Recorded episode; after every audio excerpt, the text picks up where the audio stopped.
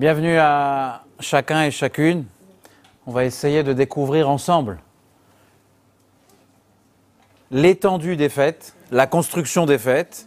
Et à la grâce de Dieu, on essaiera de ressortir ce soir après le cours avec la compréhension assez légère, mais au moins on va essayer de comprendre comment les fêtes de Tishri sont structurées. On va parler du couronnement, de la Teshuvah, du pardon et de la joie de Simchat Torah. On va comprendre comment il y a une idée qui unit toutes ces fêtes. Ce qu'on va essayer de proposer ce soir, c'est un regard intérieur, de l'intérieur, sur les fêtes de Tishri et l'essence de l'être juif. Tout d'abord, on va commencer avec quelques questions que je pense, ces questions sont l'introduction aux fêtes de Tishri. Pourquoi supplie-t-on Dieu à Rosh Hashanah de régner sur nous et de régner sur le monde? C'est la première question. Qu'est-ce qui entraîne une personne à transgresser l'année durant la volonté de Dieu Et ensuite, qu'est-ce qui le pousse à vouloir faire Teshuvah Et on verra l'étendue de ce terme. Ensuite, comment l'essence du jour de Kippour apporte le pardon et nous lave de toute souillure qu'on peut avoir. Et ensuite, la dernière question auquel on va essayer de répondre, c'est comment danse-t-on à Simchat Torah sans avoir de véritable connaissance en Torah? Finalement, tous les juifs qui dansent ce soir de Simchat Torah n'ont pas véritablement de connaissance. Ce qui les unit, c'est la Torah. On va essayer de comprendre pourquoi. Tout d'abord, un jour dans une épicerie cachère, un nouveau, caissier qui vient d'être employé, il accueille les premiers clients et il y a une dame qui arrive avec trois caddies remplis. Et le, caissier qui la regarde et lui dit Mais madame, le président de la République a annoncé un nouveau confinement Il lui dit Non, pas du tout. Il y a deux jours de Yom Tov qui arrivent. On va essayer de regarder la structure du mois qui approche, le mois de Tishri. Et a priori, il comporte quelque chose de tout à fait étrange. Pourquoi Dieu a décidé de mettre autant de fêtes On a deux jours de Rosh Hashanah, on a les dix jours de Teshuvah, merci Victor qui était avant traduit lorsqu'on était enfant, traduit d'une manière la plus sinistre qui soit, dix jours de pénitence.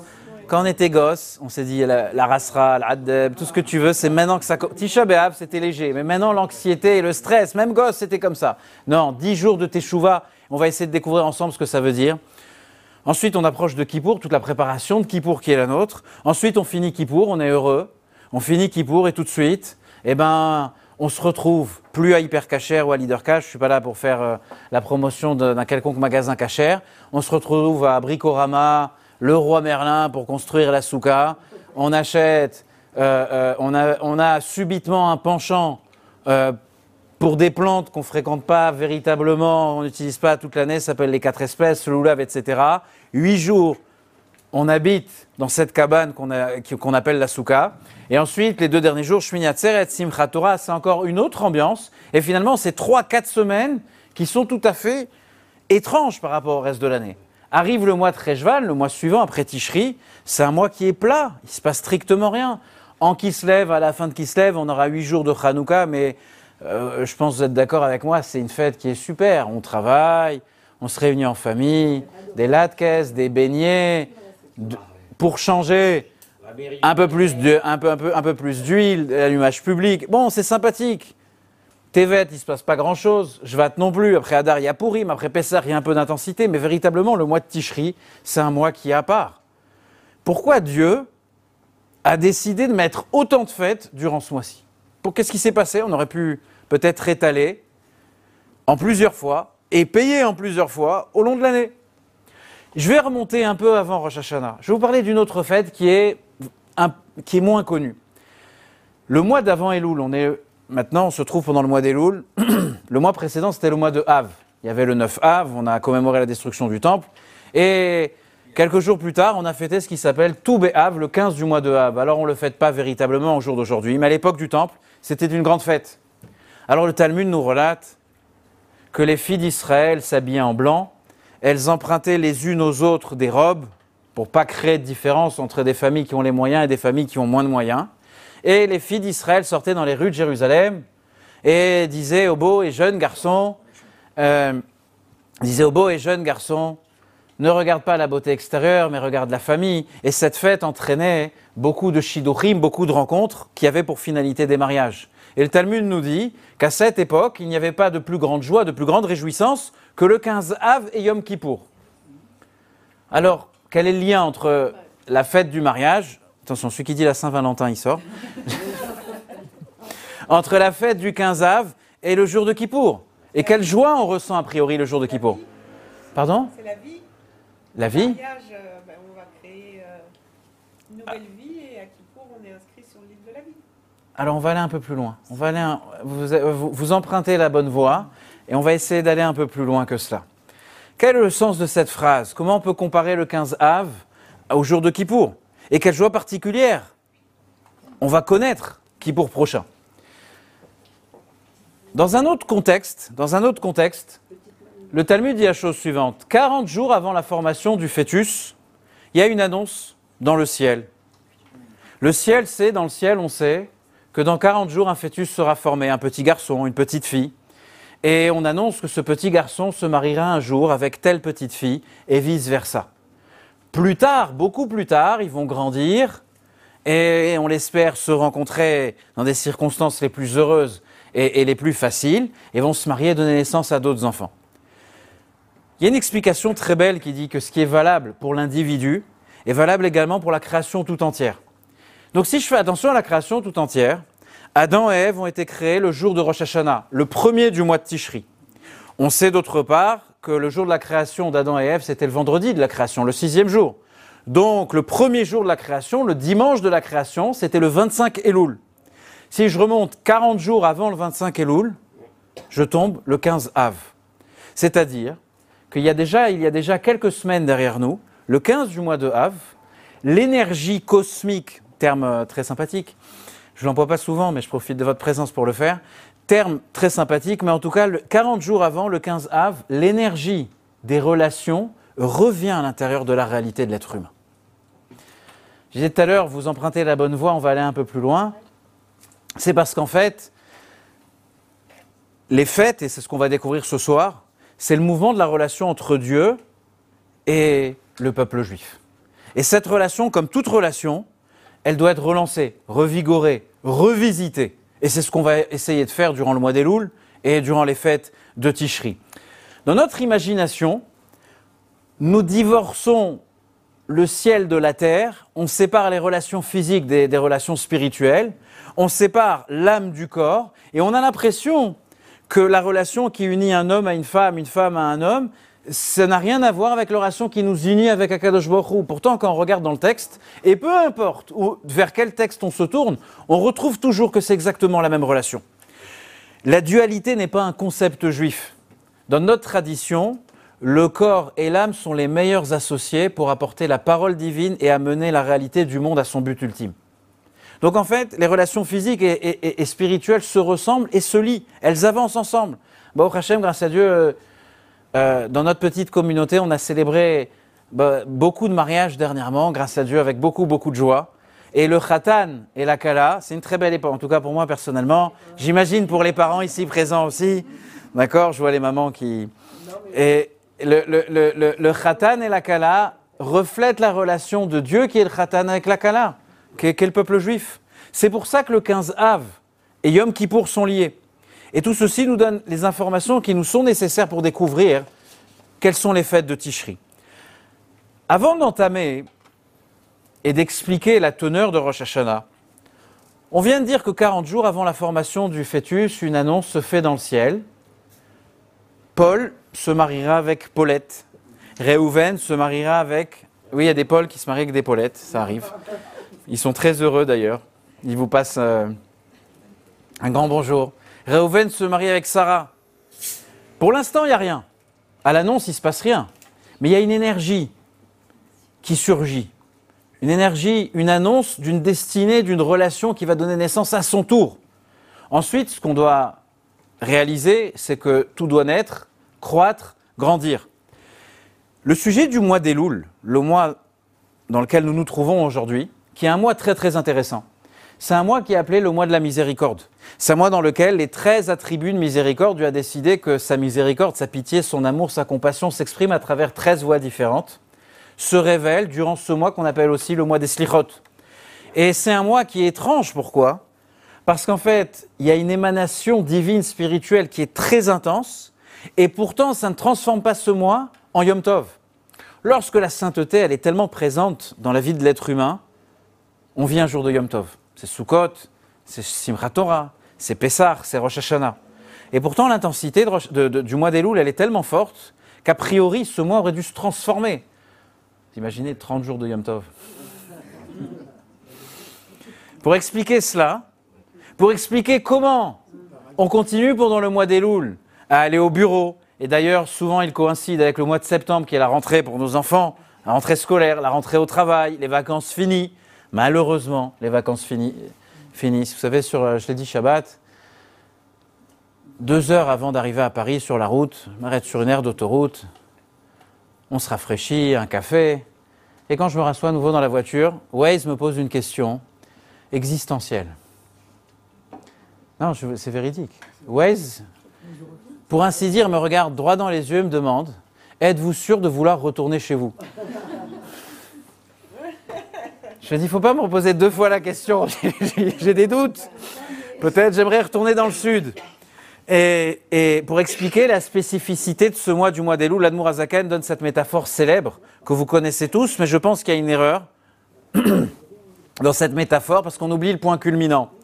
L'Admour dit la chose suivante c'est l'image d'un roi qui sort de son palais, qui quitte le palais pour aller à la campagne et en campagne. Lorsque le président est en campagne, il n'a pas les mêmes habits, le même apparat que, lorsqu'il se trouve au palais ou dans son lieu de résidence. Il va à la rencontre de chacun, d'Ilan Mourazaken. Il accueille chacun avec un, sourire et un visage qui est radieux.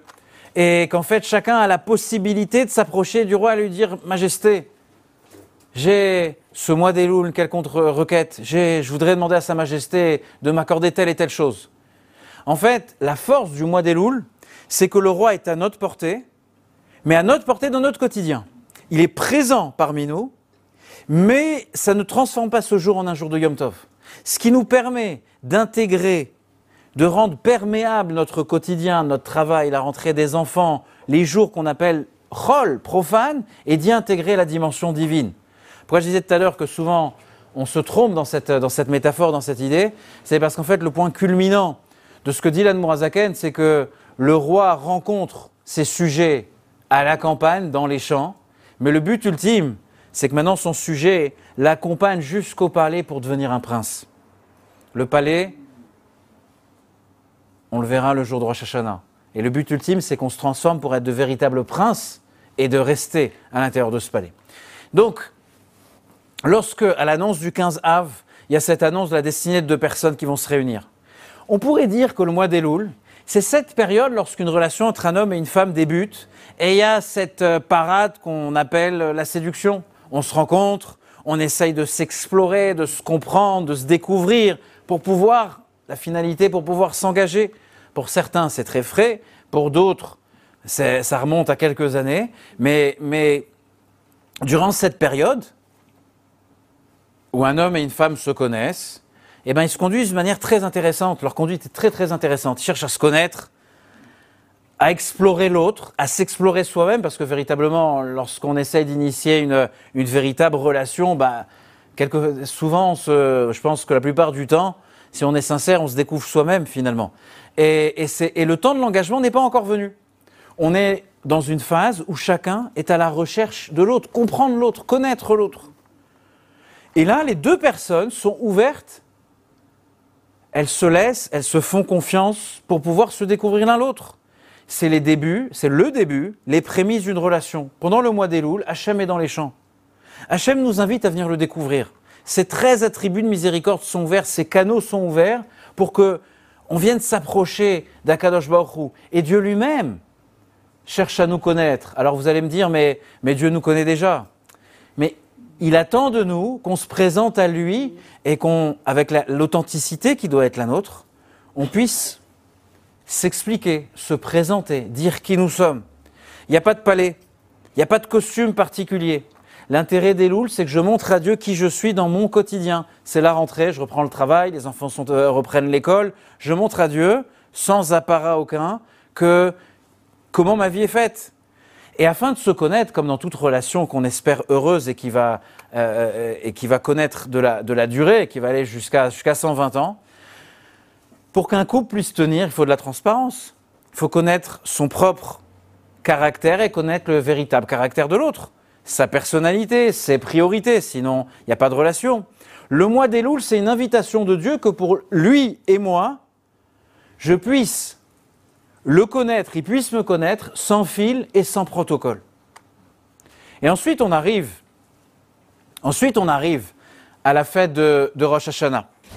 Après quatre semaines de Shidur, bon, pour certains, ça va paraître très court, pour d'autres, trop long, mais peu importe, quatre semaines de rendez-vous, de rencontres, Dieu décide, comment le dire Dieu décide de faire la demande, de, comme on, comme on disait avant, je crois, la main de la Kala. Dieu, après quatre semaines du mois des Louls, il se décide et il se dit cette jeune fille, je vais la demander en mariage. Comment fait-on une proposition La demande, comment elle se fait? Ben, L'un et l'autre se décident et se disent ben, ça y est, j'en ai assez, je connais assez, maintenant j'aimerais créer une vie avec toi. J'aimerais, comme on dit en français, j'aimerais me marier avec toi. Et le soir de Rosh Hashanah, c'est Dieu qui fait sa demande au peuple juif. D'ailleurs, le Harizal, le Harizal explique la chose suivante que lorsque, mesdames, vous allez allumer les bougies de Rosh Hashanah, si Dieu veut, là, dans quelques jours, à un moment de l'allumage des bougies de l'entrée de Rosh Hashanah, le monde, dit la Kabbalah, devient fragile. Parce qu'en fait, Dieu a fait sa proposition. Maintenant, il faut que la Kabbalah réponde. Bon, il y, y, a des jeunes filles qui répondent tout de suite. Il y en a d'autres qui disent j'ai besoin d'un temps de réflexion. Bon, en général, c'est pas bon, c'est pas bon signe. Mais euh, si vous regardez ce que le Khatan nous propose et nous, la Kala, nous, le peuple juif, la fiancée, la réponse qui doit être la nôtre, une nuit de réflexion n'est pas de trop. Et le monde est en suspens. L'énergie divine qui donne existence et vie au monde est en suspens toute cette nuit de Rosh Hashanah. Dans le monde de l'entreprise, dans le monde de l'entreprise, il existe une manière qu'ont certains chefs d'entreprise qui ont réussi, qu'une fois par an ou une fois tous les deux ans, ils réévaluent leur situation. Et ils se mettent dans la tête qu'ils sont prêts à sortir et à tout arrêter. Il faut que ça en vaille la peine. Est-ce que ça marche? Est-ce que ça me convient? Est-ce que je gagne de l'argent? Est-ce que mon entreprise répond aux valeurs qui devaient être les siennes lorsqu'on l'a créée? Et si cela ne répond plus, eh ben, je suis prêt à tout arrêter. La capacité, là je parle d'un chef d'entreprise, de faire ça, ça remet tout en question. C'est un exercice qui est difficile.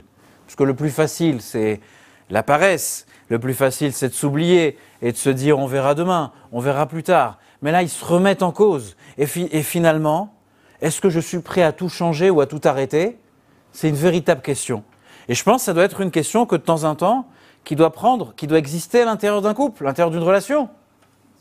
Alors pas venir, comme on dit en français, casser la baraque, c'est pas le sujet. Mais le sujet de dire, on va revisiter, on va essayer de revivre ce qu'on a vécu à nos débuts, essayer de le refaire, essayer de le revoir. Pourquoi on n'en est plus là? Est-ce qu'on a avancé? Être satisfait également de la qualité de notre relation.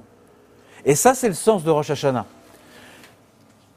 Certaines personnes, certains garçons, certaines filles, rencontrent une personne merveilleuse, et ils restent pendant. En fait, le mois des louls dure toute l'année et dure plusieurs années. Ils sont toujours dans cette phase de séduction dans laquelle, leur vie tout entière, ils n'arrivent pas à s'engager. Mais Dieu, le soir de Rosh Hashanah, il dit écoutez, c'est à moi que vous parlez. Moi, je fais la proposition, la demande, je la fais ce soir. C'est Rosh Hashanah. Et je veux. Dieu nous dit le soir de Rosh Hashanah je veux me lier à vous. Je veux que on connaisse spirituellement l'intimité qui se doit d'être la nôtre entre le Créateur et sa créature. Et Dieu dit, mais il faut, qu'il faut me donner une réponse. Pendant un mois, tout le mois des Louls, Elul, Aleph, Lamed, Vav, Lamed, les lettres du mot d'Elul, du mois en hébreu, Ani, Ledodi, Vedodili, je suis à mon bien-aimé, mon bien-aimé est à moi. La relation, elle a commencé, mais maintenant, engageons-nous. C'est le sens de Rosh Hashanah. J'ai brièvement, brièvement, je vous donner une photocopie. Il y a eu quelques erreurs. La, photo, voilà, s'il vous plaît. Il voilà. Alors le graphisme a écrit référence. Il n'y a qu'une référence pour la conférence. Je vous invite à les prendre. N'ai pas fait assez de photocopies peut-être, mais je voulais que. Il y a un verset dans Isaïe qui dit la chose suivante. Peut suivre à deux. Dirshu Hashem beimatso kraou bioto karov. Moi, j'adore, je raffole des traductions en français. Il faudrait que je prenne euh, un autre ton, un autre air. Cherchez le Seigneur pendant qu'il est accessible. La race sera complète. Appelez-le tandis qu'il est proche. C'est un verset d'amour. C'est un verset. Il, il manque une référence. Qu'est-ce qu'il m'a fait là? Bon, c'est pas grave. C'est pas grave. Euh, Ah non, pardon, elle est là, je ne l'ai pas vue. Le Talmud dans Rosh Hashanah demande quel est le sens de ce verset. Dieu, a priori, il est accessible, entre guillemets, trouvable toute l'année. Alors, le Talmud dit que lorsque le verset nous dit chercher le Seigneur pendant qu'il est accessible, c'est en, fait, Rabat, fils d'Avou, a dit ce sont les dix jours entre Rosh Hashanah et Yom Kippour. Pendant un Seret Yom Teshuvah, depuis, vous avez bien remarqué qu'à la fin de Rosh Hashanah jusqu'au début de Kippour, il n'y a qu'une semaine, il y a sept jours. Donc forcément qu'on englobe, on englobe pardon, Rosh Hashanah et Kippour. Mais ce qui nous indique également que Rosh Hashanah a son caractère propre, qu'il le sort de ces dix jours et Kippour pareil. Mais en même temps, il a un deuxième caractère, une deuxième, un deuxième aspect qu'il inclut dans ces dix jours de Teshuvah. Comme dit le Rambam, et c'est la Maïmonide, c'est la référence suivante, euh, pardon, dans la page, à la page de gauche, bon, on s'y est pris un peu tard. Et le Rambam dit la chose suivante, bien qu'il soit toujours bénéfique de se repentir et de crier vers Dieu, c'est d'autant plus bénéfique durant les dix jours entre Rosh Hashanah et Yom Kippour. Et il cite le verset qui est le nôtre. Recherchez Dieu quand il est accessible. Dieu est toujours proche de nous. Mais il y a des jours où Dieu est plus sensible. Il est particulièrement plus propice de faire teshuva. On va voir ce que le mot teshuva veut dire pendant ces jours-ci. En résumé, je retiens deux choses. Le concept de teshuva qui inclut les dix jours depuis le début de Rosh Hashanah jusqu'à la fin de Kippour. Et ensuite, dans cette, la formulation du Talmud, je comprends que l'essence de Rosh Hashanah et l'essence de Kippour ne sont pas forcément liés à la teshuva. Et c'est peut-être l'idée euh, novatrice qu'on va apporter ce soir. Il y a le caractère de Rosh Hashanah et Yom Kippour, et il y a le caractère de Rosh Hashanah et Yom Kippour et des jours intermédiaires qui s'appellent la Teshuvah. L'année dernière, ou il y a deux ans, je ne me rappelle plus, on avait découvert un Midrash qui disait la chose suivante. Midrash est assez mystérieux. Midrash dit la. On a demandé à la sagesse, la sagesse fut interrogée, et on lui demande quelle est la punition du fauteur. Quelqu'un qui a fait, il a oublié Shabbat, il a oublié Kacher, il a oublié ci, il a oublié ça, ou il a su, il n'a pas fait, il a transgressé. Or, la sagesse répond que les fautes le poursuivent, que le mal le poursuive. Ensuite, on s'adresse à la prophétie, bon, vraisemblablement prophétie marocaine, et la prophétie répond celui qui faute doit mourir. Il n'y a pas, il va mourir. Ensuite, on s'adresse à la Torah, et on demande à la Torah, à celui qui a fauté et qui a péché, comment il peut s'en sortir? La Torah dit bah, qu'il apporte un sacrifice et il sera pardonné. Ensuite, on demande à Dieu lui-même, et Dieu dit la chose suivante, qu'il fasse teshuva, et je l'accepterai, il sera pardonné. Et Midrash finit en disant, c'est ici le sens du verset, que Dieu est bon et droit, c'est pour ça qu'il indique à celui qui faute le chemin pour revenir vers lui. Bien évidemment, ce, Midrash est énigmatique. La sagesse, c'est pas la sagesse de la Torah, la prophétie, c'est pas la prophétie de la Torah. La Torah elle-même ne peut pas dire. que- Pourquoi il faut attendre Dieu pour parler de la Teshuvah Pourquoi il faut attendre qu'on s'adresse à Dieu on, parle de la sagesse de la Torah, on parle de la Torah elle-même, on parle de, de la prophétie, et on ne comprend pas le concept de Teshuvah. Je ne sais pas si vous vous rappelez, je vous ai raconté une petite histoire très sympathique. Il y avait dans un village juif un homme qui se considérait comme un grand sadique. Bon, en général, ça n'a jamais bien marché, ceux qui... Comme la dernière fois, j'ai un jeune qui est venu au cours, il m'a dit, j'étais en Israël, j'ai rencontré un rave, et ce rave, il m'a dit qu'il faisait partie des 36 sadikim cachés. Je lui ai dit, bon, écoute, ils ont dû le remplacer maintenant qu'il s'est réveillé, il s'est dévoilé. Et donc, dans notre village, on a un juif qui considère qu'il est un grand sadique. Arrive la veille de Kippour. Vous savez, le Kippour, on frappe la poitrine. Hacham, nous, Bagan, nous, Gazal, nous, j'ai fauté, j'ai volé, j'ai menti, j'ai fait telle faute, j'ai fait telle faute. Tout Kippour. On frappe sur le cœur. Et lui, il se dit, mais je, vais faire des bénédictions pour demander à Dieu le pardon. J'ai pas fait une avéra cette année. Pas fait une avéra. Qu'est-ce que je demander à Dieu pardon? Il est tracassé, veille de Kippour, il sait pas quoi faire. Il voit son voisin, pavillon d'à côté, Il dit Ah, j'ai une idée, mais brillante. Il va voir le voisin, il dit Hey, Shalom, comment vas-tu? Ah, Shalom dit Oui, Chaim, je vais très bien. Et là, notre sadique, il commence à le frapper, à le cogner. Il est par terre en sang. Et maintenant, notre sadique, il se dit Voilà, j'ai fait une belle avéra, une belle transgression. Je vais passer un kippour magnifique. Maintenant, j'ai de quoi demander à Dieu pardon. Et il s'éloigne. Maintenant, la femme du voisin, de ce voisin-là, qui est, qui est par terre, blessée, elle le sort, elle appelle Monsieur, monsieur, vous savez pas quelle grande mitzvah vous venez de faire On va remonter dans le temps. Dans le temps, un épisode de la Torah que lorsqu'on parle de Teshuvah, il faut y penser tout de suite. Rappelez-vous, saison 2, épisode 14. Lorsque les Bnei Israël sortent d'Égypte, vous avez vu le film, je parle pour euh, les plus jeunes d'entre nous, euh, ceux qui sont un peu plus âgés l'ont pas vu, je plaisante, c'est le contraire. Il y a un épisode gravissime dans la Torah. Dieu vient de nous donner la, vient se marier avec le peuple juif. Les deux, on, peut ne pas connaître les dix commandements, mais les deux premiers, on les connaît. Je suis Hachem ton Dieu, et tu n'auras pas d'autre Dieu. Tout le monde, tout le monde les connaît. La suite, euh, l'épisode d'après, c'est quoi? Ils se mettent à danser autour d'un veau d'or, pratiquent l'idolâtrie. C'est pas que ils ont oublié de manger glad kasher dans le restaurant avec le restaurant avec la meilleure ashgacha. Ils ont oublié de faire mincha avec la plus grande intensité. Ils sont en train de pratiquer l'idolâtrie de la manière la plus absurde. Et Dieu est en colère et on peut le comprendre. Et, et dans cet épisode de la Torah que j'aime bien rappeler, euh, Moïse qui agit avec euh, une ingéniosité, avec une intelligence, avec une hauteur qui est incroyable, avec une psychologie entre guillemets vis-à-vis de Dieu qui est incroyable. Et Dieu, dans l'intervention de Moshe, Dieu va enseigner à Moshe, il va, il va lui accorder ce qu'il demande, c'est-à-dire le pardon au peuple juif, mais lui dit tout d'abord quelque chose de très important. Il lui dit voilà comment, dans l'histoire de l'humanité, malgré les fautes que vous pourrez faire, vous pourrez avoir mon pardon. Et Dieu lui dit la chose suivante Ma bonté tout entière, elle va dérouler devant tes yeux, et je nommerai de son vrai nom l'Éternel. Il lui dit Voilà le nom que tu dois employer lorsque tu vas m'appeler pour me demander pardon. Alors, dit le verset Je ferai grâce à qui je devrais faire grâce, et je serai miséricordieux envers celui que je décide, en qui je décide.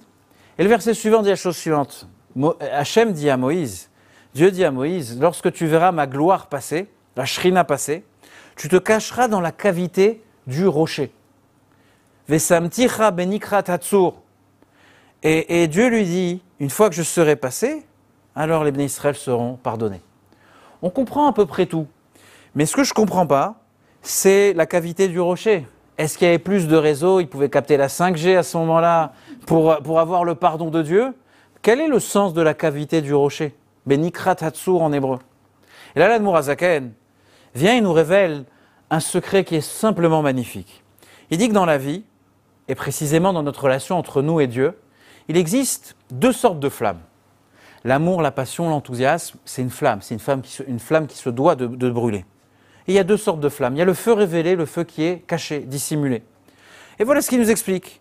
Pour obtenir une flamme, j'ai besoin d'un briquet, d'une allumette, d'une mèche, de l'huile, du gaz, du bois, du combustible.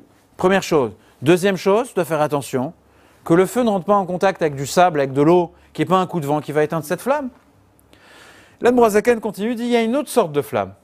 C'est la flamme, il appelle ça la flamme qui est cachée.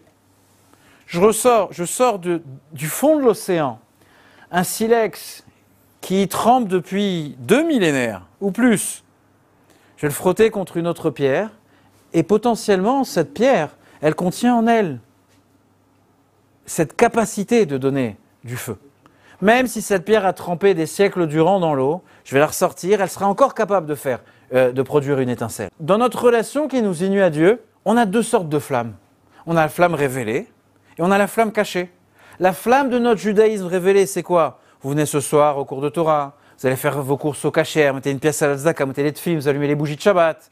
Et cette flamme, pour l'entretenir, bah, il faut que je pratique, il me faut du combustible, il me faut des mitzvot, il faut de la pratique juive, ce qui, est ce qui constitue notre culture. De l'autre côté, je ne dois pas me laisser submerger par de l'eau, du vent, du sable qui va venir éteindre cette flamme. C'est pas, par exemple, je le disais avant les vacances, euh, c'est pas parce qu'on part en vacances loin qu'on mange plus cachère, qu'il n'y a plus aucune règle qui existe. Je dois faire attention à maintenir cette flamme. La Morazakan continue, dit au fond, nous, il existe une autre catégorie, une autre sorte de, de- de flamme. C'est une flamme qui s'éteint jamais. Même une personne, un être juif, qui n'étudie pas, qui ne pratique rien, qui ne fait, entre guillemets, que transgresser la volonté divine, vit en lui ce potentiel de flamme. Et c'est le sujet du tsour. Lorsque Dieu demande à Moshe, place-toi sur le rocher, le rocher c'est ce silex. En fait, le peuple juif, il vient littéralement de casser, briser, abîmer la relation qu'il avait avec Dieu, la relation, la flamme révélée. On a un couple qui vient tout juste de se marier. En fait, en la vérité, si on le compare à un couple, cette histoire-là, même le rabbin, il dit il faut, il faut un guette, on s'arrête là. C'est triste, mais c'est la vérité. Mais Dieu va plus loin. Dieu dit la chose suivante ils ont commis la faute la plus grave, l'idolâtrie. Donc c'est pas en remettant demain les tefilines, en refaisant Shabbat demain que vous allez reprendre. Peut-être ils se sont jamais arrêtés de mettre les tefilines. Entre, entre Shachrit et Midra, ils ont fait le vaudor. Qui a dit qu'ils ont tout arrêté Ils continuaient à manger glad kacher. Mais pourtant, ils ont fait le vaudor. Donc Dieu dit à Moïse, vous voulez être pardonné? Il va falloir chercher cette flamme qui dort à l'intérieur de vous et que rien ne peut éteindre. C'est le feu qui est dissimulé. J'ai posé la question tout à l'heure, qu'est-ce qui entraîne une personne à transgresser la volonté divine? Bon, on le sait tous. Et qu'est-ce qui nous pousse à faire Teshuva? Teshuva, vous l'entendez comme vous voulez. Teshuva, ça peut être véritablement un travail consciencieux de se rapprocher de Dieu. Ça peut être le fait de. Bah, c'est évidemment, Shana Kippour, je vais venir à la synagogue. Les degrés de la Teshuva, ils s'expriment à l'infini. Autant qu'il y a de personnes, il y aura de manières de faire Teshuva. Il y a bien évidemment un cadre à la à cela. Mais finalement, qu'est-ce qui nous, qu'est-ce qui nous pousse? Qu'est-ce qui crée à l'intérieur de moi le désir de me rapprocher de Dieu pendant les fêtes? En fait, finalement, qu'est-ce qui me dérange? J'ai juste peur d'être puni. On ne peut pas résumer le judaïsme à cela. Beaucoup ont tenté, on voit, bien que ça n'a pas marché. Une personne, elle, elle sait, je me défaire toute l'année du, joug divin, je ne veux pas faire les mitzvot, qu'est-ce qui se passe aujourd'hui? Pourquoi une personne, elle, est, elle regrette ce qu'elle a fait aujourd'hui, elle veut avancer, elle veut accomplir la volonté divine? Et peu importe le degré de religiosité qui est le mien, quel est le moteur de la teshuva qui pousse quelqu'un qui toute l'année ne fréquente aucune synagogue ni aucun lieu juif et vient pousser la porte de la, synagogue à la fin de Kippour? L'Admorazaken répond il, faut s'intéresser à la psyché de l'être humain, de l'être juif. Au fond de lui, il y a une âme qui vit. Ce silex, le feu révélé, il est éteint, ou il s'est jamais allumé peut-être. Mais la pierre à l'intérieur de lui, son cœur, véritablement, il est capable à chaque instant de donner vie à une flamme, comme ce silex. Ce feu dissimulé, chaque année, il se réveille et il va produire une étincelle. Après, à nous de traduire cette étincelle. Mais déjà, il y a cette étincelle. Dans les lois du divorce, Maïmonide, vous allez me dire, ça n'a rien à voir, mais Maïmonide dit la chose suivante, je pense que vous l'avez le texte à la, page de droite. Vous savez que dans la halakha, on ne va pas rentrer dans le sujet, c'est compliqué. L'homme doit donner de sa bonne volonté le guet à sa femme. Pourquoi, comment, peu importe, c'est pas le sujet ce soir. Maintenant, le Beddin, le tribunal rabbinique décide que cet homme doit divorcer. Il doit lui donner le guet. Elle exige le guet et il faut respecter son exigence. Maintenant, il ne veut pas le donner. Alors, à l'époque, le tribunal, les juges, allaient prendre cet homme, l'attacher, le frapper, jusqu'à qu'il dise Je veux donner le guet. Vous allez me dire Oui, mais si on vient de dire qu'il doit le donner il doit accepter de le donner. On n'est pas à Kaboul. À Kaboul, la, définition de l'acceptation, c'est lorsqu'on frappe fort et on dit je veux. Euh, quel est le sens de cette, de cette volonté? Et Maïmonide dit la chose suivante. Lorsqu'on le frappe et il dit Rotseani, je veux donner le guet, c'est, c'est pas qu'il accepte sous la contrainte. C'est qu'en fait, finalement, son corps, toute la, la toxicité qui est à l'intérieur de lui, l'empêche de respecter la volonté de la Torah et donner le guet à sa femme. Lorsqu'on le frappe, on le fait un peu souffrir, chose qui ne se pratique plus euh, aujourd'hui, mais en tout cas c'était fait à l'époque, le fait de le pousser, de le forcer, ça l'aide à exprimer ce qu'il ressent à l'intérieur de lui. À l'intérieur de lui, ce que dit Maïmonide, c'est que l'être juif veut faire la volonté divine. Seulement, il est submergé par des calculs qui sont tout à fait étrangers. Il n'arrive plus à discerner ce qui est bon et ce qui est mauvais. Alors, il va falloir l'aider. Chez l'être humain, chez nous, le sujet de la teshuva, c'est d'exprimer le lien qu'on a le, lien le plus authentique qu'on doit entretenir avec Dieu. La teshuva, c'est découvrir quel est, entre guillemets, le vrai, le véritable moi qui vit à l'intérieur. Il y a mon judaïsme révélé, ce que je fais toute l'année. Mais que je le fasse ou que je le fasse pas, je le fasse bien ou encore mieux ou moins bien, peu importe. Lorsqu'arrivent les fêtes, c'est de révéler ce qu'il y a de plus authentique à l'intérieur de moi. De la même manière qu'il y a deux dimensions à l'intérieur de l'homme, il y a deux flammes, il y a deux couches, une plus intérieure que l'autre, euh, plus intérieure que l'autre, euh, intérieure que l'autre, je vais y arriver, une plus authentique que l'autre, pareil chez Dieu. Chez Dieu aussi. Il y a un niveau dans lequel, écoutez bien jusqu'au bout, dans lequel Dieu se limite à la volonté des mitzvot. La relation que j'entretiens, dit Dieu, avec l'être humain, elle dépend des mitzvot. Fais les mitzvot, et eh ben tu me respectes. Fais pas les mitzvot, tu me respectes pas. Ce lien peut se rompre. On inscrit un enfant dans une école. L'enfant ne respecte pas le règlement intérieur de l'école, il sera envoyé. On, va travailler dans une nouvelle entreprise, on ne respecte pas ce qui se les règles de cette entreprise, on est renvoyé. On s'inscrit à, un club de golf et on veut jouer au basket, ça ne fonctionne pas, ils vont nous renvoyer également. Ça, c'est le premier lien. Il y a ensuite un niveau plus profond. C'est un lien qui, peu importe la situation de l'être humain, il pratique ou il pratique pas les mitzvot, Dieu refuse de se détacher de lui et Dieu reste, bien évidemment, reste attaché à lui. On ne remet pas en cause ici l'importance de la pratique des mitzvot. Mais c'est Dieu qui décide qu'il y a un lien encore plus authentique qui, qui dépasse ce cadre de Torah et mitzvot. Et ça, c'est une idée révolutionnaire. Bien évidemment, on ne peut pas vivre que de ce cadre et rejeter la Torah et les mitzvot, parce qu'au final, quand bien même, lorsqu'il existe des difficultés dans un couple, l'un et l'autre sont prêts à mettre tout cela de côté, mais c'est pour amorcer une relation qui va venir respecter le cadre du couple également. On ne peut pas vivre que du plus authentique. Et, et c'est exactement pareil entre de l'homme vers Dieu et de Dieu vers l'homme. Et je comprends maintenant les mots du Midrash de tout à l'heure. La sagesse, quelqu'un d'intelligent, quelqu'un qui comprend. Il y a un manuel, vous achetez un appareil.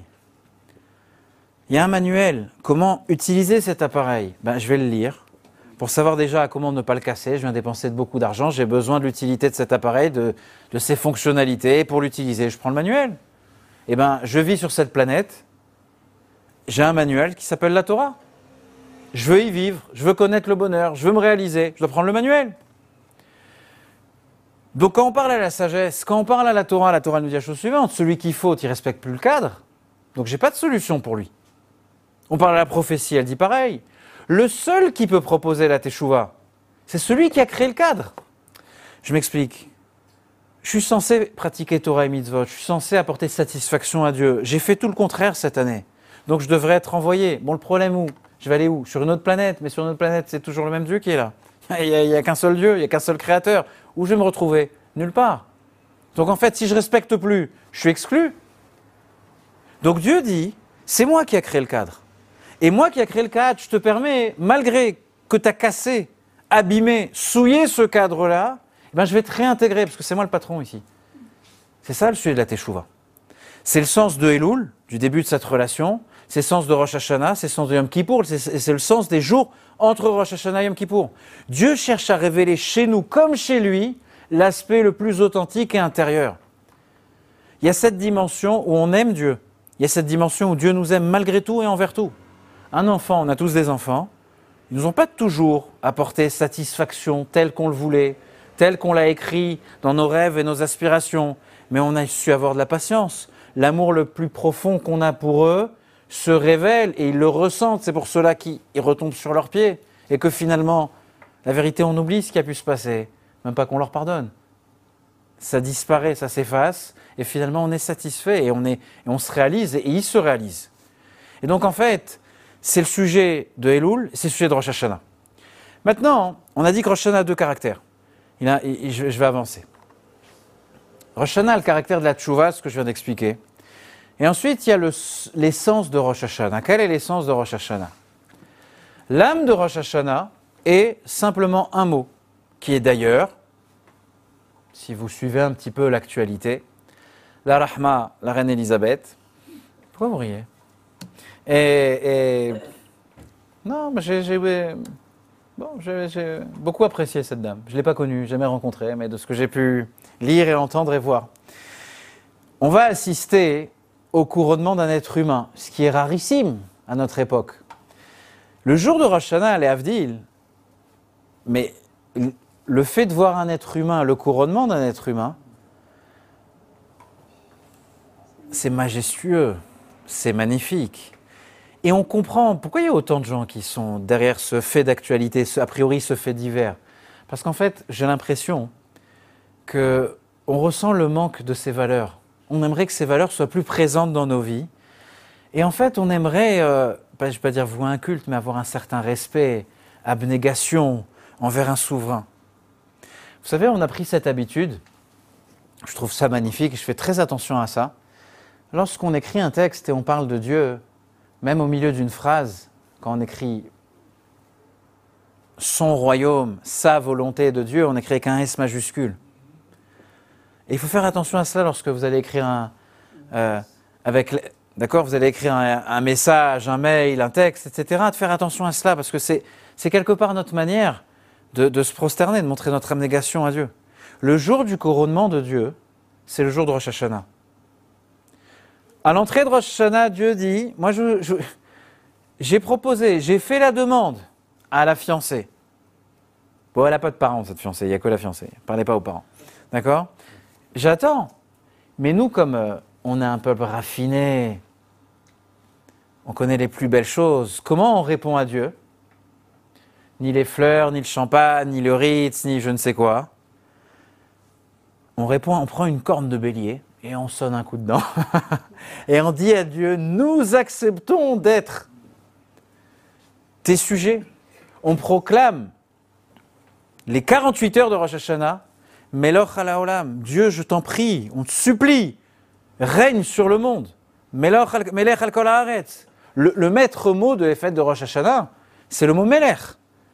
On cherche à susciter chez Dieu le désir de notre souverain. La mitzvah de Rosh Hashanah, c'est le chauffard. Au passage, le chauffard de Kippour, vous ne l'avez pas écouté, c'est pas grave, il n'y a, pas de, problème. Chauffard de Rosh Hashanah, c'est la mitzvah. Bien évidemment, le chauffard de Rosh Hashanah, il contient la tchouva, le réveil de notre sommeil de, de toute l'année. Mais le sujet essentiel du chauffard, c'est de couronner le souverain, de couronner Dieu. Comment on couronne un roi? Vous savez comment on couronne un roi? C'est lorsque par des actes et des paroles, mais surtout par des actes, on suscite chez lui le désir d'être notre souverain. Il n'y a pas de souverain sans l'abnégation d'un peuple. Je vais en Normandie, je vais avec le roi de tous les bovins qui se trouvent dans les, toutes les vaches qui se trouvent dans les prés. Elles ne comprennent pas, elles ne me connaissent pas, elles ne connaissent pas mes grandes qualités. Elles ne peuvent pas se soumettre à moi parce qu'on ne fait pas partie du même monde. Lorsque Dieu, entre guillemets, s'abaisse, il nous dit Veux-tu t'engager dans, dans, cette relation à nouveau, là, pour l'année 5783 Ta 43e année, ta 35e année, ta 65e année de vie, est-ce que tu décides, toi aussi, de t'engager avec moi? Et donc Dieu nous fait une proposition on n'est plus dans cette période de séduction. Et Akadosh Baruch Hu attend. Et là, l'être humain se doit de venir et de couronner Akadosh Baruch Hu. On prend cette corne de bélier et on commence, on sonne, on sonne du chauffard. Je l'ai écrit ici, là, dans le petit dépliant que vous avez reçu. Euh, non, non, pas dans celui-là, dans l'autre. Mais c'est pas grave, je vais le dire à l'oral. Les sons du chauffard. Il y a beaucoup d'alachot, beaucoup de lois. On l'étudie tous les matins au Beth Midrash, dernièrement. Mais grosso modo, on a un long son, tkia, te, ensuite, jvarim, te, te, te, trois sons moyens. Ensuite, on a trois, te, te, te, te, te, te. Dans le texte, dans le Talmud, on appelle ça des jérémiades et des sanglots. Les sons saccadés, des jérémiades. Les trois sons moyens, c'est des sanglots. Et finalement, qu'est-ce qu'on est en train de dire? Dans toute relation, on espère que notre relation, elle soit simple, pure, pas complexe on espère que notre amour envers Dieu et lui envers nous, ce soit le son d'une longue a. C'est comme lorsqu'un khatan se retrouve sous la choupa à côté de celle qui va devenir sa, femme. On, leur souhaite que leur vie soit une longue tkia. Te, on sait pertinemment. C'est la glu, c'est le socle, c'est la fondation de leur, de leur mariage. Mais on sait pertinemment qu'il va y avoir des périodes dans la vie. On va sangloter. Il y aura des périodes où on sera brisé de différentes manières. Mais ce qui est important, si vous faites attention, c'est qu'il y a toujours une kia d'introduction, il y a toujours une kia de fin. Elles sont toujours. Les problèmes à l'intérieur d'une relation, les problèmes à l'intérieur, les traumatismes à l'intérieur d'une vie, il faut jamais oublier, ils ont été introduits par une kia et ils sont conclus par une kia. On est pris en sandwich, entre guillemets, avec l'amour, la bienveillance de Dieu qui nous donne cette assurance qu'au fond, la relation, elle est bonne, elle est bénéfique pour nous. Oui, il y a des moments difficiles. Il y a quelque temps, je tairai le nom de la personne. J'ai demandé à un khatan qui allait se marier, on allait célébrer le mariage. Et je lui ai dit, sous la choupa, qu'est-ce que tu vas chuchoter à ta kala, à ta femme? Alors il me regarde dans les yeux et il me dit, je lui dirai, je suis prêt, je serai prêt à mourir pour toi. Moi je le regarde, je lui dis, mais qu'est-ce que t'es nul? Mourir, ça prend un quart de seconde. Par contre, si tu lui dis, regarde-moi bien dans les yeux, je suis prêt à vivre pour toi et à vivre avec toi, je crois que tu as compris quelle est la teneur du mariage. Pourquoi vous riez? Je, je, suis sûr que c'est. Je ne me trompe pas. Mais en fait, quand on n'aborde pas la vie en se disant, il va y avoir des fluctuations, il va y avoir des vagues, il va y avoir des tempêtes à l'intérieur, de l'extérieur, la vie, elle n'est pas simple. Mais je sais que ce qui est en dessous de moi, l'introduction, ce qui est après moi, là où je suis pris en sandwich, c'est que l'amour de Dieu. J'aborde les soucis de la vie avec cette fondation de l'amour de la tkia de début et la tkia de fin. Et c'est ça le, couronnement du roi. Et c'est comme ça qu'on suscite chez Dieu le désir de notre roi. Et, finalement, lorsque je finis Rosh Hashanah, qu'est-ce qui se passe les jours qui suivent Rosh Hashanah? Il y a différentes coutumes qui apparaissent dans Shulchan ceux qui ont l'habitude d'acheter du pain qui n'est pas allumé par un juif, eh ben, feront attention ces dix jours de le faire. On vérifie, déjà on a commencé pendant Elul, on fait attention à nos prières, on fait attention à ce qu'on dit, on essaie de demander pardon, de demander pardon les uns les autres. On fait attention que véritablement l'amour qu'on a ressenti pour Dieu se traduise dans des actes. Parce que finalement, il y a une déclaration d'amour incroyable le jour de Rosh Hashanah, mais après il va falloir le traduire dans des actes il va falloir comprendre et traduire dans notre quotidien quelle est l'essence véritable qui est la mienne, qui est celle de l'être humain. Il va falloir développer, entretenir, c'est ça la tchouva. Et les mitzvot sont le meilleur moyen pour vivre ce lien plus profond. En résumé, l'essence de l'être juif, c'est son lien avec Dieu. L'essence de l'être juif, pas sa couche extérieure, on en a parlé. L'essence de l'être juif, c'est cette âme qui vit à l'intérieur de nous, qui a une étincelle de Dieu. Et on n'a pas le droit de divorcer notre vie physique, la vie du corps, de notre vie spirituelle. Et cette essence, elle nous exige d'aimer, de se rapprocher, de respecter la volonté d'Akadosh et, et, le respect des mitzvot, c'est tout ce sujet dont on est en train de parler. Je pourrais, je pourrais, certaines personnes pourraient dire, mais bon, c'est bien, c'est très beau ce que tu racontes, mais c'est valable pour toi. Toi, tu acceptes Dieu de faire partie prenante de ta vie au quotidien. Très bien, mais ça n'engage que toi. Moi, je n'ai pas d'obligation. Si je refuse que Dieu soit le roi le jour de, de Rosh Hashanah, tout s'arrête, vous allez me dire non, Dieu est plus fort que tout, c'est le créateur de toutes choses. Mais non, c'est pas ça la bonne réponse.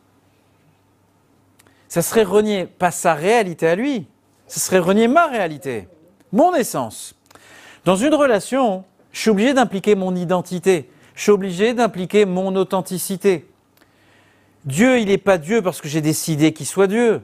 Dieu, il est Dieu parce qu'à l'intérieur de moi, mon âme, ce qui, construit mon être, c'est une étincelle qui provient de Dieu lui-même. Je suis attaché, que je le veuille ou non, je suis attaché de manière intrinsèque avec Akadosh Baruch Donc ça, c'est le sujet de Rosh Hashanah. Et quand on continue, on arrive au sujet de Kippour. À Kippour, il y a bien évidemment également une âme. Il y a le jour de Kippour qui a cet aspect de Teshuvah. Et la Mishnah dit la chose suivante que le fait de vivre les 26 heures de Kippour, si je ne me trompe pas, 26 heures de Kippour, le fait de vivre cette journée nous apporte là, en français le pardon, en hébreu la kapara. Il y a différentes manières en hébreu de parler, enfin quand on veut exprimer le pardon. Slicha, mechila, pourquoi on parle de kapara Kippour? Le mot Kippour vient de kapara. D'ailleurs, en, en préparant le cours, j'ai découvert pourquoi nos grands-mères, je m'écarte un petit peu, c'est une petite parenthèse, pourquoi nos grands-mères disaient kapara, shikepala Pourquoi? Je vais vous dire d'où ça vient, vous allez, vous allez avoir des frissons. Ça vient des lois du deuil. Ça vient des lois du deuil. Quand quelqu'un est dans l'année de ses parents, quand il parle de son père ou de sa mère, il dit Reni kaparat mishkavo. S'il a besoin d'un pardon, c'est moi qui le prends sur moi. Et dans ce même texte que j'ai étudié, il ramenait que les femmes juives avant, lorsque leur enfant, leur petit-fils, leur petite-fille tombe, se fait mal, elles disent à Dieu, Kapara, s'il doit lui arriver quelque chose, c'est moi qui prends. J'ai trouvé, j'ai, trouvé cette idée euh, plus que magnifique, comment nos mères, nos grands-mères, lorsqu'il nous arrive quelque chose de compliqué, elles disent à Dieu, je suis le paratonnerre de la famille, ça tombera sur moi. Bon, je reviens à des choses plus douces et moins compliquées. Mais il fallait que je le partage avec vous. J'ai trouvé ça sensationnel. Bon, je me suis demandé après, est-ce qu'elle-même, elle savait pourquoi elle le disait, mais bon, c'est une autre. Qu'est-ce que veut dire kapara Vous savez, Kippour, quand on commence Kippour, on récite cette, prière de Kol Nidré.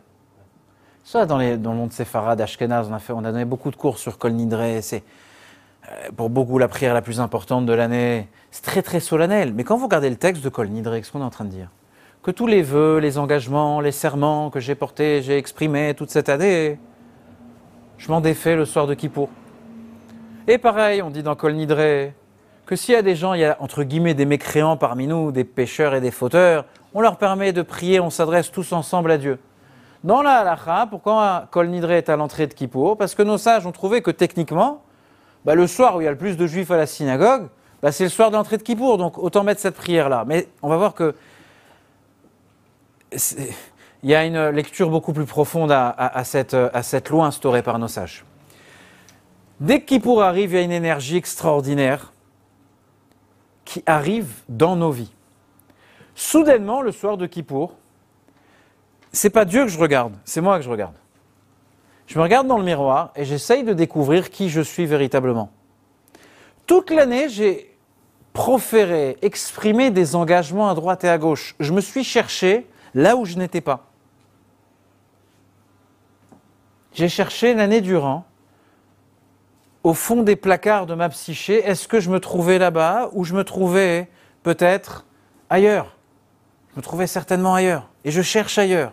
Le soir de Kippour, Akadosh Baruch nous demande Hé, eh, tu t'arrêtes là.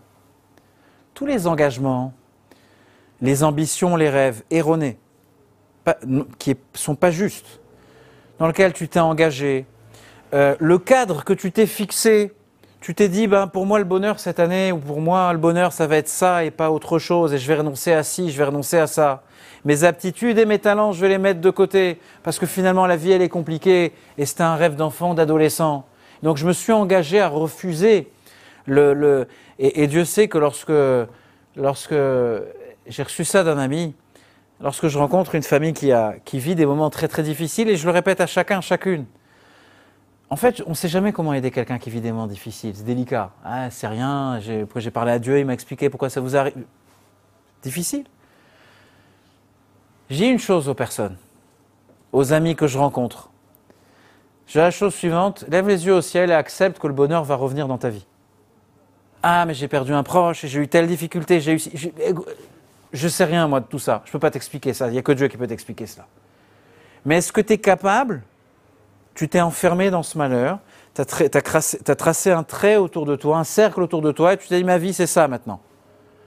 Dieu, il te demande, est-ce que tu es capable de comprendre que ta vie, c'est pas ça? Ta vie, c'est le monde entier, le monde, il est magnifique. La peine et la douleur restent toujours à l'intérieur de nos cœurs, mais ça n'empêche pas. Notre identité, notre neshama, elle est infinie. Et elle est capable d'accepter à nouveau le, bonheur. Et le soir de Kippour, c'est d'accepter que vit à l'intérieur de moi une réalité qui est un rayon d'infini, une âme divine, une étincelle de Dieu qui est pleine d'amour, qui est infini, qui est capable de recevoir l'amour et qui est capable d'en donner. Elle est pleine de confiance, elle est pleine de pureté, elle est pleine de vigueur, elle est pleine de force, elle est pleine de courage. Un mot très beau que j'ai lu dernièrement, elle est pleine de possibilités. Quand bien même j'ai l'impression de me trouver ce soir dans une impasse, demain, comme disaient aussi nos grands-mères, le soleil va briller sur ta tête, et Dieu va t'ouvrir de nouvelles voies, des voies inespérées. Mais si j'ai décidé d'être aveugle, si j'ai décidé de m'interdire de regarder cette lumière infinie de Dieu, eh ben je resterai dans le même malheur qui pour prochain, dans la même petitesse. Il y a des gens qui aiment bien être petits, il y a des gens qui aiment bien ne pas avoir d'ambition, pas avoir de rêve. On n'est pas comme ça.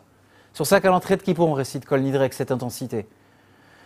J'ai pu, Dieu, me tromper de chemin de vie j'ai pu m'inscrire dans cette erreur qui m'empêche de connaître l'amour, le bonheur, la satisfaction, la réalisation, la richesse, peu importe comment on la définit. Et donc on arrive et on dit à Dieu, Kol Nidreve, Saré, tout ce que je me suis interdit ce soir, pas au nom de mon âme animale, pas au nom de mon ambition qui vient dévorer euh, euh, tout et rien en même temps, au nom de l'étincelle divine qui est à l'intérieur de moi. En fait, le sort de, de, le sort de Kippour, on est en train de dire à Dieu, tous les scénarios que j'ai pu écrire à mon sujet, tous les scénarios de vie que j'ai pu écrire à mon sujet, comment j'ai cherché à dissimuler, à détruire l'identité véritable à l'intérieur de moi, ce soir, Dieu, je te demande de tout défaire, je me désengage de tout cela et je m'ou- je m'ouvre à ta voix, à- à- à ta voix, Dieu, mon Dieu. J'ai vécu des moments douloureux, j'ai été trahi par des personnes. Bah, quand on est trahi par des étrangers, sans contrefiche, n'est-ce pas? Quand on est trahi par des proches, des personnes en qui on a toute sa confiance, eh ben c'est difficile. Et véritablement, ça nous arrive, je pense, avec beaucoup d'humilité, à chacun, chacune, sans exception aucune. Et finalement, on devient des personnes qui ne sont que l'ombre du rêve d'adolescent, du rêve de jeune marié, du rêve de jeunes parents qu'on a pu être, etc. Je désirais, je voulais, mais aujourd'hui, je me dois bien de réaliser que la vie n'est pas comme ça. Qui pourvient avec un, retentissement fracassant et nous dit il faut réciter Kol Nidre.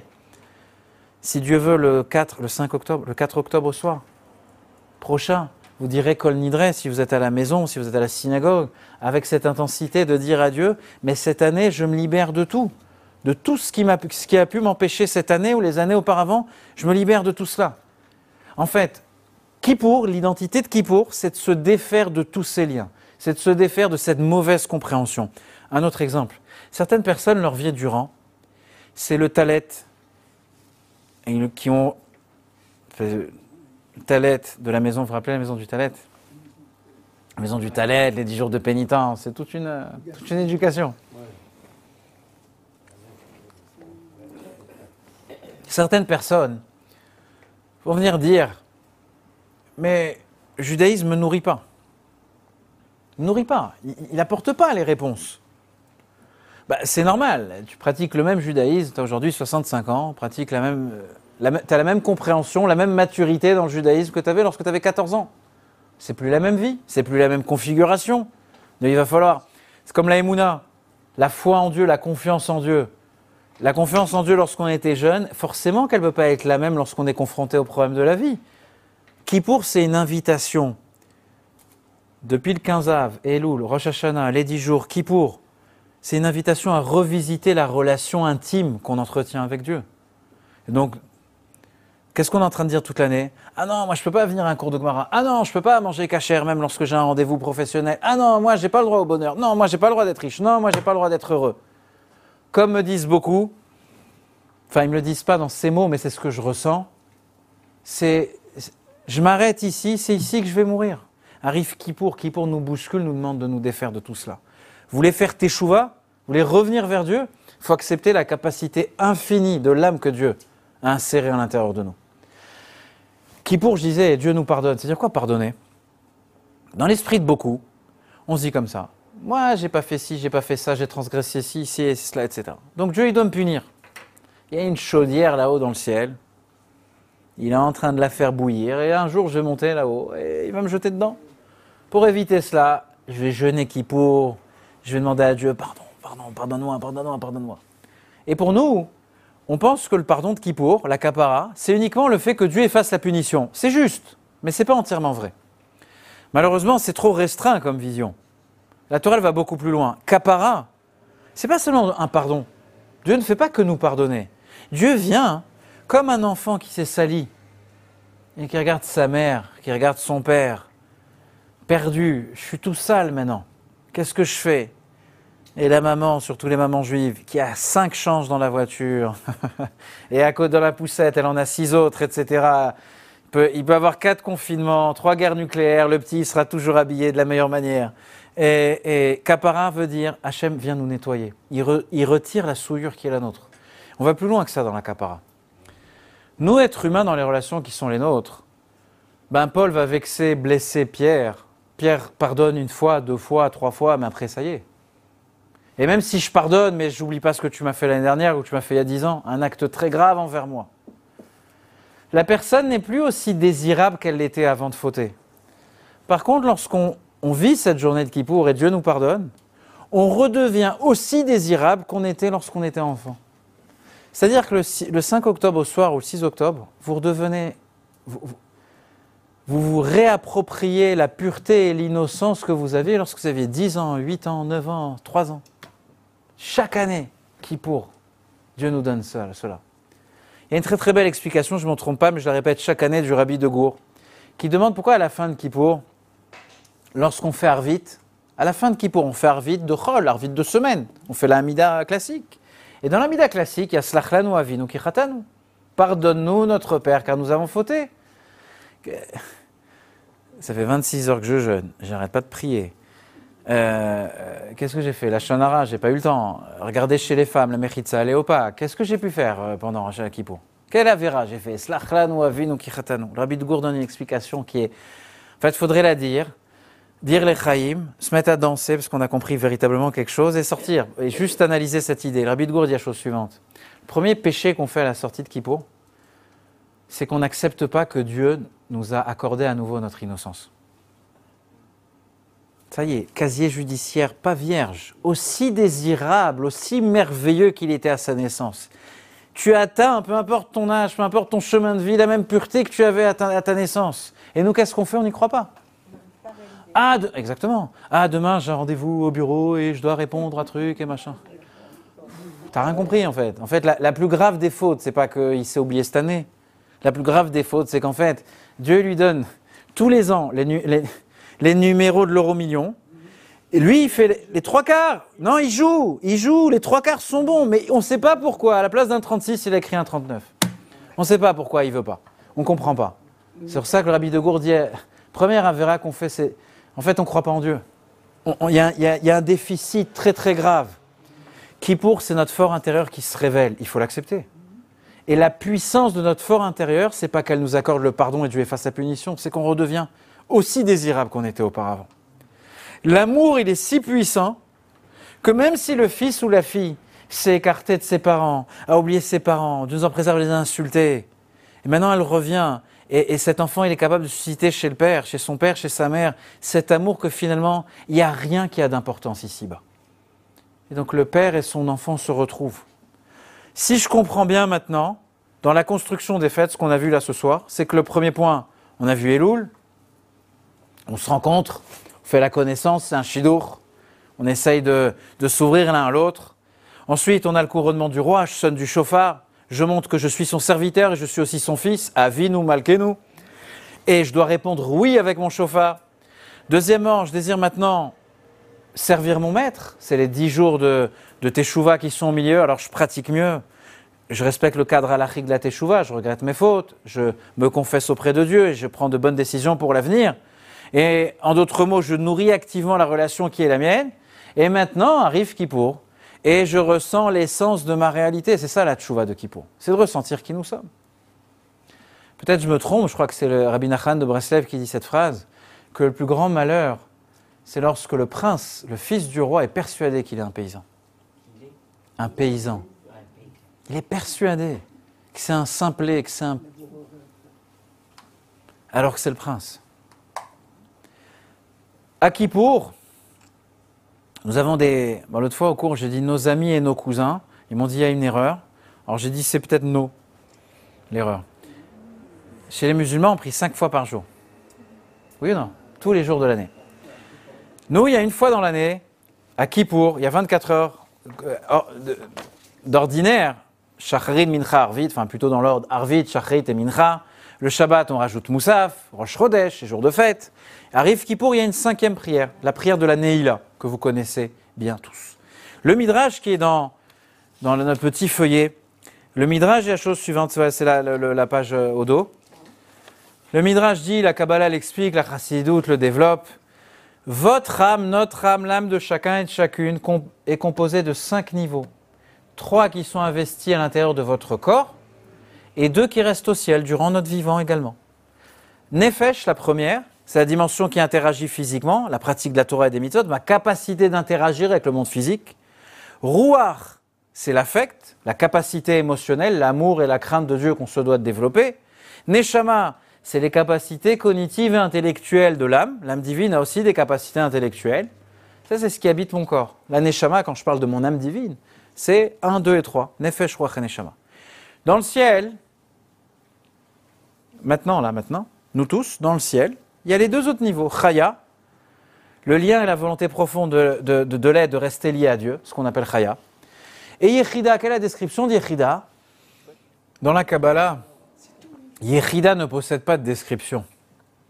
C'est une dimension de l'âme qui fusionne totalement avec Dieu. Il n'y a plus de restrictions, il n'y a plus de cadre. La Neshama, on n'arrive plus à dissocier l'un de l'autre. Dire dès le début de Kippour, on est déjà en lien avec la couche, la dimension la plus profonde de, notre âme. C'est un jour qui contient cinq prières et l'impact de l'année. Commence au moment de Kol Nidre. Un point que j'aime rappeler chaque année. On dit au moment de l'année, surtout pour encourager les ventes des mitzvot, on dit maintenant profitez, les portes du ciel s'ouvrent. Moi, chaque année, je dis c'est faux. Au moment de l'année, les portes du ciel se ferment. Mais avec vous à l'intérieur. C'est ce que le rabbi dit. En fait, au moment de l'année, Dieu demande à tous ses anges quittez le palais, quittez la salle du trône. Je me retrouve avec mon fils unique. Je veux qu'il n'y ait personne. Et au moment de l'année, on rentre. Nous, le fils unique, l'enfant unique de Dieu, et les portes se referment pour qu'on reste dans l'intimité la plus grande entre nous et notre Père, entre nous et Dieu. On atteint la fin, mais on va essayer de, de rajouter un petit mot qui est important. Avant Rosh Hashanah, on va lire, on lit en général la parasha de Nitzavim. Au début de Nitzavim, il est dit, vous êtes placés, vous tenez devant Dieu aujourd'hui, vous tous en présence de Dieu, chefs de tribu, les anciens, euh, préposés, le, bûcheron, puiseur d'eau, chaque citoyen, chaque être juif est devant Dieu. Il y a une idée à Rosh Hashanah, on arrête de dire je dans la tfila, la première personne du singulier, et on emploie à partir de Rosh Hashanah la première personne du pluriel, on dit nous. Imre finu, no- les paroles de nos bouches. On ne va pas se présenter à Dieu lorsque dans le ciel on ouvre le dossier de chacun et de chacune. A, Excusez-moi, j'ai une requête. Non, on demande toute la communauté. Je demande avec mes frères, avec mes sœurs, une bonne et douce année. Et on s'unit à Dieu et on s'unit aux autres. C'est pour ça qu'il y a toute cette dimension de, de- de- de- de demander, de chercher à demander pardon à ceux qu'on a pu offenser dans l'année. Si, on n'y arrive pas, ce qui serait peut-être plus, plus digne, finalement, c'est d'avoir ce travail de se dire, bon, malgré qu'on m'a offensé, blessé durant cette année, un tel et un tel, moi je fais cette, je, pardonne, je- j'efface, ça sort de mon système. En fait, au moment de, au moment de, de, Kippour, et au moment déjà, avant Rosh Hashanah, quand on lit la paracha de Nitzavim, alors, comme dit au début de la, on dit au début de la paracha, pour te faire entrer dans l'alliance entre Hachem et Dieu. Comment se passe une alliance Comment se passait une alliance, comme on voit au sujet d'Abraham? Brid ben Abetarim, l'alliance d'entre les morceaux. Ben, en fait, on a égorgé des bêtes, on a séparé une partie de la bête à gauche, une partie de la bête à droite, et les deux associés, ceux qui entrent dans l'alliance, eh ben, passent entre les morceaux. On crée un couloir et on passe à l'intérieur. On a rencontré Dieu au mois d'Elul. Il y a une relation qui s'est formée. On a compris qu'il y avait un objectif, c'était de rentrer dans le palais, de rentrer avec Dieu. On suscite son désir d'un autre souverain. On fusionne avec lui au moment de Kippour et on fusionne avec le reste du peuple juif. On ne peut pas se présenter à Dieu seul. Toutes les dimensions de mon âme se lient à Dieu, les cinq dimensions de mon âme se lient à Dieu, mais mon âme, elle se lie aussi avec tous mes, fr- mes frères et mes sœurs. Tout le peuple juif se présente à Dieu. Et là, maintenant, on peut observer Kippour. Euh, Sukkot, pardon. On peut observer, on peut passer à Sukkot. Sukkot, c'est la manifes- manifestation extraordinaire de l'amour de Dieu. Ce qui s'est passé au début du mois de Tishri se révèle à la fin du mois de Tishri. Sukkot, c'est l'unique mitzvah presque, avec le mikvé, on va dire, mais dans le mikvé, on ne mange pas, on ne boit pas. Complètement. C'est la seule mitzvah dans laquelle tout notre être physique, notre corps, s'introduit à l'intérieur de la mitzvah. En fait, comme dit l'alacha très rapidement, pour qu'une souka soit cachère, il faut comme un U qui est trois murs. Et qui est au quatrième mur, même un petit bout suffit. Et le Zohar dit, c'est comme lorsqu'une personne, elle enlace une autre. Il y a trois murs. Et il y a le, le bout de la main qui le sert. Au moment de Sukkot, Dieu nous enlace de son amour. Et le Talmud dit la chose suivante, que tout le peuple juif peut s'asseoir dans la même souka. Alors peut-être pas physiquement, mais c'est qu'en fait la mitzvah la souka, elle a cette capacité de nous réunir et de révéler que nous sommes un seul et même être. Et d'ailleurs, c'est aussi le sujet des quatre espèces, le loulav, le hétrog, le hadas, la harava. Prenez par exemple un juif qui est très loin de toute pratique religieuse. Insultez-le de sale juif. A priori, ça ne devrait pas le concerner, parce que toute l'année, il fait rien. Pourquoi il s'énerve? Pourquoi il insulte? Pourquoi il répond de la manière la plus féroce? Parce qu'on a touché son identité la plus profonde. C'est comme le loulav, le, le loulav, le la das, la rava, quatre catégories du peuple juif. Ben, en fait, quand ils existent, c'est quand on les secoue. On secoue là pour faire la mitzvah, c'est les nanouim. Et ensuite, on arrive au dernier point. C'est le trésor de la Torah. On s'unit à Dieu à travers notre pratique religieuse, à travers les mitzvot, et on révèle à travers les fêtes qu'il y a un lien où finalement nous sommes qu'une chose avec Dieu. Le Zohar déclare la chose suivante Israël, la Torah et Dieu s'attachent mutuellement, ils sont liés tous ensemble. Israël, la Torah et Dieu. C'est le sens de Simchat Torah. Lorsqu'on se réjouit, on se réjouit à Simchat Torah, il y a un point que beaucoup oublient c'est que l'intensité de la fin de Kippour, l'intensité de la Neila, elle se ressent à nouveau au moment où on sort les rouleaux de la Torah à Simchat Torah. On se réjouit avec la Torah. De quelle manière? On n'étudie pas la Torah le soir de Simchat Torah. On n'ouvre pas, les rabbins n'ouvrent pas le rouleau de la Torah pour se prêter à une exégèse, une interprétation. Allez, on tombe dans la poussière. Non, le rouleau de Sefer Torah, il est fermé. Il est recouvert. Le juif, entre guillemets, simple avec un juif plus complexe, le juif extrêmement savant, le génie de la Torah avec un, homme, un homme qui n'a aucune connaissance, tous les deux se tiennent la main, se mettent à transpirer et à taper du pied, à danser, se réjouir avec la Torah. On ne tire pas profit et plaisir de la Torah parce qu'on comprend une belle idée de la Torah. À Simchat Torah, qu'est-ce qu'on est en train de voir? Qu'on est tous unis d'une manière qui nous transcende avec la Torah. Et ici, c'est l'unité, c'est l'unité de ces trois réalités. De Dieu, celui qui nous donne la Torah, la Torah elle-même, et celui qui danse avec la Torah.